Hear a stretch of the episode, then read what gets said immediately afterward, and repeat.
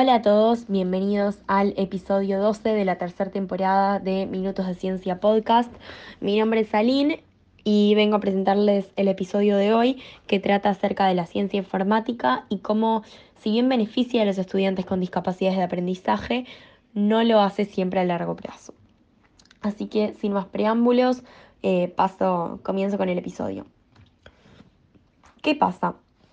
¿En qué casos es que, es que los cursos de informática pueden ayudar a, a, este tipo de estudiantes? Eh, esto sucede cuando eh, los cursos de informática se desarrollan a través de educación técnica y focalizada en carreras dentro de los liceos.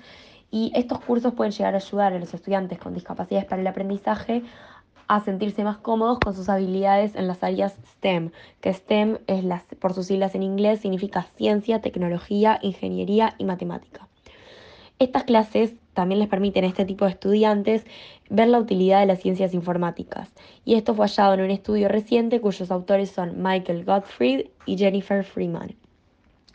Para este estudio se utilizaron datos extraídos de más de 20.000 liceos en los Estados Unidos para poder indagar sobre la relación entre las distintas áreas agrupadas como STEM. Se halló que, en comparación con otros estudiantes con discapacidades de aprendizaje, aquellos que habían tomado este tipo de cursos en el liceo se sentían más cómodos con sus habilidades para estas materias. Y también se halló que era más probable que estos estudiantes que habían tomado este tipo de clases eh, teniendo estas dificultades para el aprendizaje considerasen estudiar carreras pertenecientes a esta área en facultad, ya que consideraban que era útil para conseguir un empleo a futuro. Además, también se halló que dentro de estos programas focalizados como en las carreras y, y de educación bastante técnica, los estudiantes con dificultades de aprendizaje eran igual de probables que aquellos sin dificultades para el aprendizaje de tomar cursos de ciencia informática. Estos hallazgos seguían siendo relevantes después de tomar en cuenta distintos sesgos que, segmentan a la población de, de la estadística, como lo son los ingresos familiares, el lenguaje materno, el género, la raza y la etnia. Cabe también aclarar que para este estudio se consideran estudiantes con dificultades en el aprendizaje aquellos con dificultades para escribir, leer, deletrear o llevar a cabo operaciones matemáticas. Ahora bien, ¿por qué toda esta data que acabo de, decir es relevante?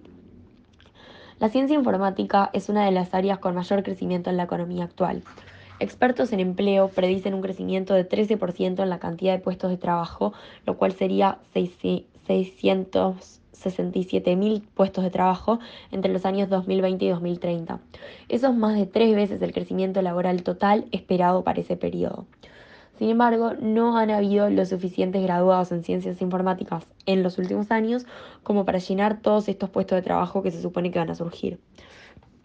Como ya se dijo, estos cursos técnicos focalizados en la carrera eh, en los liceos generan que los estudiantes con dificultades para el aprendizaje tengan una actitud más positiva frente al área STEM. Estas actitudes están relacionadas con la permanencia en la ciencia informática y el STEM por lo general y esto hace que sea importante para los educadores incentivar a sus alumnos a desarrollar un interés particular en las ciencias y asegurarse que los alumnos puedan acceder a estos cursos. Ahora bien, en la actualidad hay muy pocos alumnos con dificultades de aprendizaje estudiando carreras informáticas o STEM a nivel universitario en comparación con otras carreras, ya que hay tan solo un 8% de alumnos con dificultades para el aprendizaje estudiando carreras STEM frente a un 19% de este tipo de alumnos estudiando otro tipo de carreras. Y la pregunta es, ¿por qué este tipo de alumnos no desarrolla interés, por lo general, en estudiar una carrera STEM? La respuesta es que, si bien las clases especializadas en carreras y técnicas que reciben en el liceo pueden motivarlos, eso no necesariamente es suficiente para que desarrollen un interés a largo plazo. Una posible explicación es que estos estudiantes no se sienten parte de lo que es la comunidad STEM. En el estudio del que estoy hablando, se estudió si existía una correlación entre la participación en cursos STEM y el sentimiento de pertenencia a la comunidad STEM. Esta correlación se halló para los estudiantes sin dificultades, pero no para aquellos que sí tenían dificultades para el aprendizaje. Otra explicación puede ser que, eh, o sea, quiero indagar antes de entrar en la segunda explicación y quiero explicar que eh, quizás el no sentir una pertenencia, o sea, no sentir que que ellos pueden ser uno más, los hace como irse por otras carreras porque sienten que siempre van a estar en desventaja y que nunca van a, ser considerados como, como uno más y, con las mismas capacidades que los demás. Otra explicación para el por qué eh, este tipo de estudiantes no suele elegir las carreras STEM puede ser que los estudiantes con dificultades para el aprendizaje muchas veces comienzan el liceo con menos confianza en sí mismos para las áreas STEM que aquellos estudiantes que no tienen dificultades para el aprendizaje, por lo cual no es suficiente solo con tomar cursos en estas áreas para cambiar la actitud que ellos tienen. Un importante siguiente paso a tomar entonces para solucionar este problema es observar atentamente qué es lo que genera que aquellos alumnos con dificultades para el aprendizaje que sí siguen estudiando carreras STEM a un nivel universitario, em, qué es lo que genera que ellos tomen esa decisión y puedan estudiar este tipo de carreras. Esto me lleva a reflexionar sobre cómo el sistema educativo y cómo está diseñado puede predeterminar nuestra actitud frente a ciertas carreras o materias y cómo esto hace que algunas carreras se vean sobrevaloradas y otras infravaloradas. Esto, en mi opinión, es así ya que, por ejemplo, en el sistema educativo del que yo formo parte, se le suele dar mucha más importancia a materias como las matemáticas, el inglés, quizás incluso la gimnasia, pero no tanto a otras como lo son la física, la historia, la geografía, la astronomía. y muchas veces incluso el valor que se le da a una materia está determinado por el profesor que le enseña en un liceo. Por lo que, por ejemplo, en mi liceo la historia era más importante que la astronomía, porque el profesor de historia eh, era más serio y más estricto que el profesor de astronomía. Entonces, ya por todo eso, la, la materia historia tenía más valor para nosotros que la materia astronomía.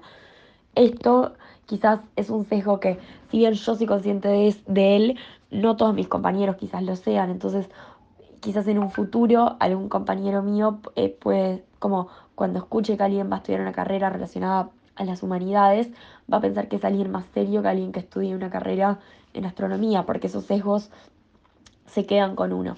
Si bien esto es particular de mi liceo, al punto al que voy con esto es que el sistema educativo en el que uno se maneja predetermina la actitud frente a las carreras, por lo cual, ¿qué es lo mismo que lo que pasa con estos alumnos STEM, estos alumnos con dificultades. Ellos no se consideran alumnos STEM porque su entorno educativo no los considera alumnos STEM. Ellos eh, no consideran que las carreras STEM sean para ellos, para poder encontrar fuente de trabajo, porque su sistema educativo los predetermina a creer que nadie va a querer tenerlos como empleados eh, STEM a ellos. Entonces,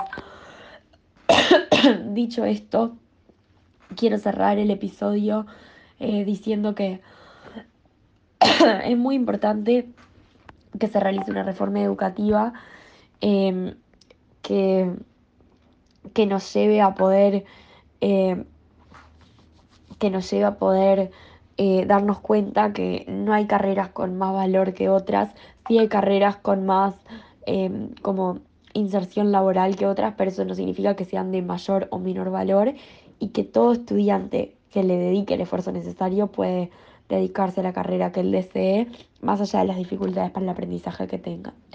Sin más, y pidiendo disculpas por mi gripe que me está dificultando el, el habla, doy por terminado el episodio de hoy y nos vemos la semana que viene. Saludos.